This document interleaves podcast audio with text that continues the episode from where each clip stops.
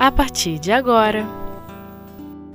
Gestos de Amor O Livro dos Médiuns A aptidão de certos médiuns para coisas que desconhecem: as línguas, a música, o desenho. Primeira parte Com Leda Lopes Companheiros, que Jesus abençoe nosso estudo. Mas hoje vamos estudar o capítulo 19, que tem como título Papel do Médium nas Comunicações Espíritas. É o item 223. Já foi estudado do, do item 1 ao 14. Então, nós vamos dar continuidade começando no item 15. Então, a pergunta é: os espíritos apenas possuem a linguagem do pensamento, não dispõem de linguagem articulada.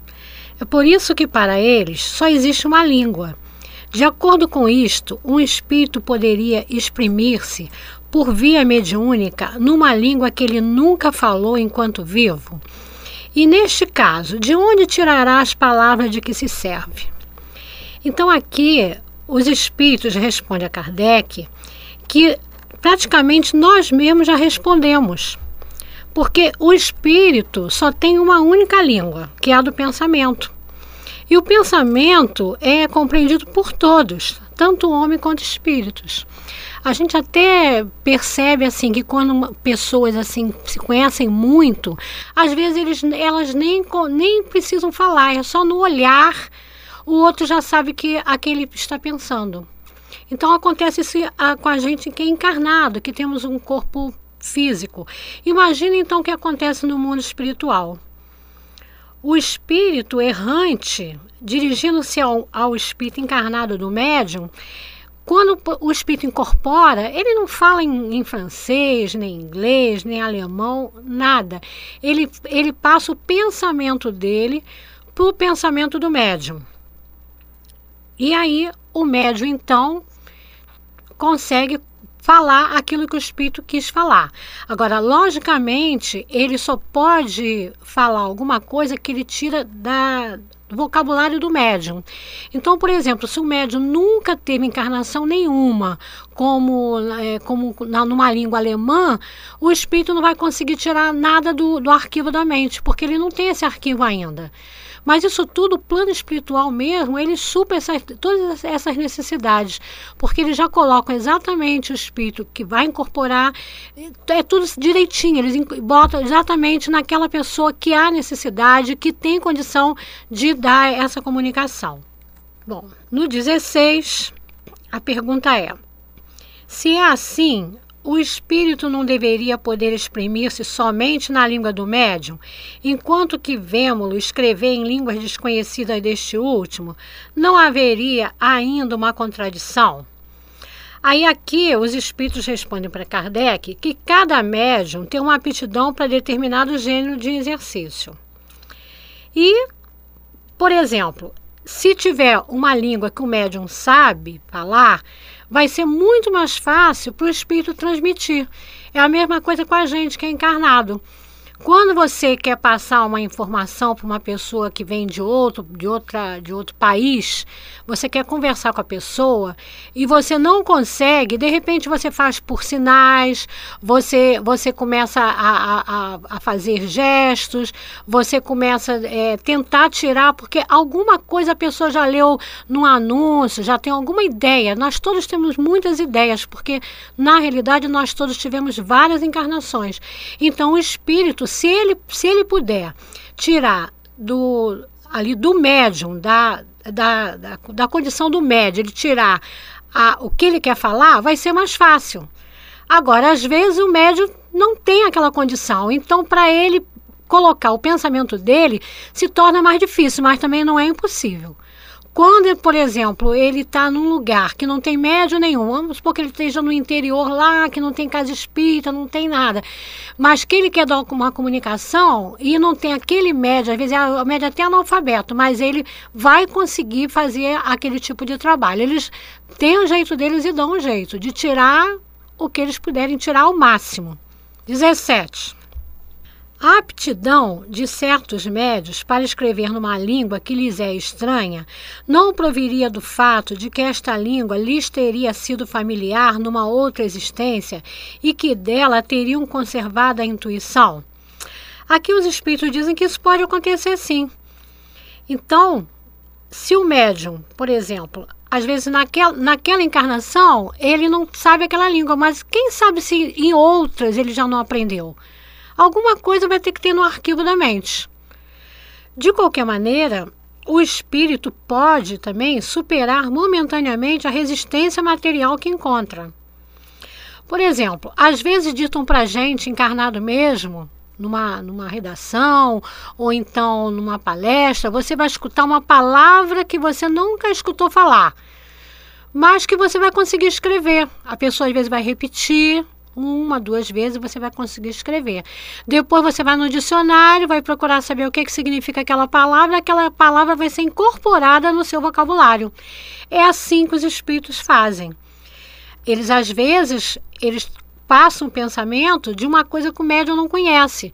E o médium, por isso é que é bom o médium ter confiança naquele espírito que está passando aquela comunicação. E é por isso mesmo que quando esses médiums é, escrevem livros, eles têm que estar tá muito sintonizados com o espírito. A gente lembra de Chico Xavier, né, com Emmanuel, que eles ficaram muito tempo ali sintonizando. O próprio André Luiz ficou muito tempo sintonizando com Chico Xavier para ser facilitado. É muito mais fácil você, com, com, você conversar com uma pessoa que é sua amiga, que você conhece quem é, do que uma pessoa que você não tem ideia, você não tem ideia nenhuma do que ela pensa.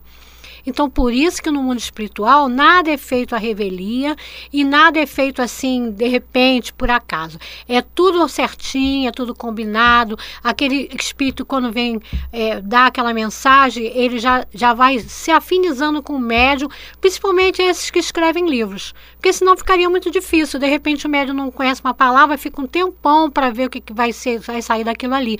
E eles não, eles já vão fazendo aquele exercício, né? Que o próprio Chico disse que o, o Emmanuel mandou ele escrever um monte de coisa. Aí depois um dia falou assim: você pega tudo que você escreveu, joga tudo fora. Agora que a gente vai começar o trabalho. Porque aí eles já estão afinizados. Então se torna muito mais fácil passar o pensamento. No 18. Uma pessoa que não soubesse escrever poderia escrever como médium? Sim, com certeza. Ele não sabe escrever hoje, mas lá atrás ele soube escrever. E os espíritos se aproveitam de de tudo que a gente aprendeu. Agora, é claro que vai ter uma dificuldade mecânica, porque a pessoa que não consegue escrever, ele vai escrever mais lentamente, ele não vai conseguir pegar o lápis direito, a caneta, de repente o lápis vai cair, vai ser mais demorado. Mas o espírito, se não tiver ninguém em melhor condição e ele precisar passar aquela informação, com certeza que, que ele vai utilizar daquele médico que está na hora ali. 19. Um médium pouquíssimo inteligente poderia transmitir comunicações de ordem elevada? Aí aqui os espíritos falam que sim. Então, pela mesma razão que o médium pode escrever uma língua que desconhece, às vezes o médium tem até um retardo. Mas o retardo não é ele que é o retardo, é nessa encarnação, mas ele às vezes foi uma pessoa inteligentíssima. E como o arquivo não é só dessa encarnação, são de todas as encarnações que nós tivemos, o espírito vai se servir do que tem à mão. Tá? Agora, se tiver, por exemplo, um médium com dificuldades é, mecânicas ou então de raciocínio, e tem, tiver outro melhor, em melhor condição, o espírito vai se utilizar do que for mais fácil para ele. Mas se não tiver ninguém, ele vai se utilizar mesmo do idiota, porque às vezes é imperfeição só dos seus órgãos, né? E, e a gente tem a prova disso porque se evoca é, idiotas mortos ou vivos. Na realidade, a mediunidade propriamente dita independe da inteligência. Bem como das qualidades morais. Quem é médium é médium bom, ruim, é médium porque é inteligente, porque tem dificuldade, é simplesmente é médium, é intermediário dos espíritos. Então, de qualquer maneira, ele vai fazer algum trabalho, ele veio para fazer algum trabalho. A gente não sabe qual, mas os espíritos com certeza vão aproveitar daquele médium o melhor possível para que ele possa até resgatar muitas coisas que ele tem que resgatar. Aí então agora a gente vai fazer um intervalo.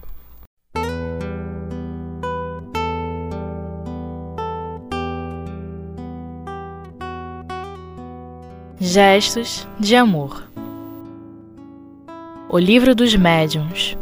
Continuando nosso estudo da, do capítulo 19 do item 223, perguntas de 15 a 19. Então, agora é mais ou menos uma parte mais prática. Então, quanto, por exemplo, a experiência na, na reunião de desobsessão, né?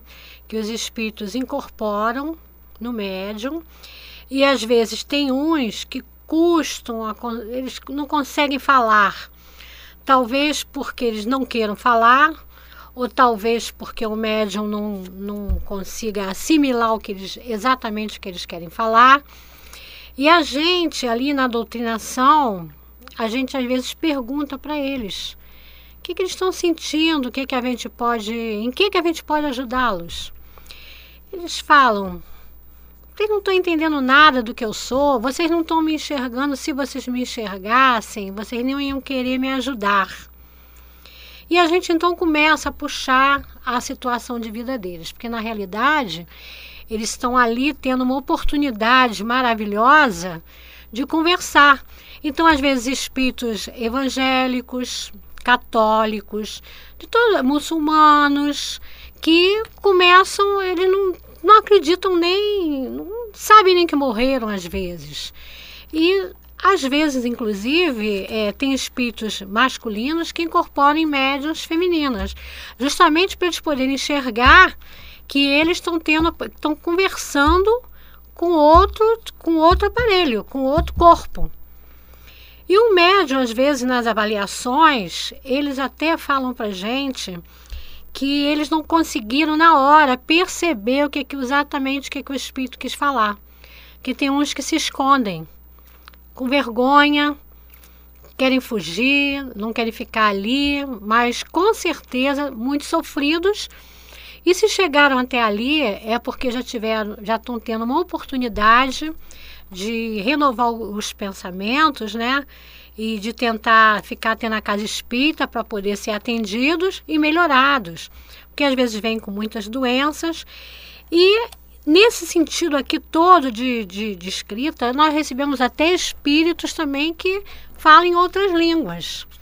E o médium depois também relata que ele ficou assim meio enrolado, o espírito queria falar um negócio, ele não estava entendendo nada.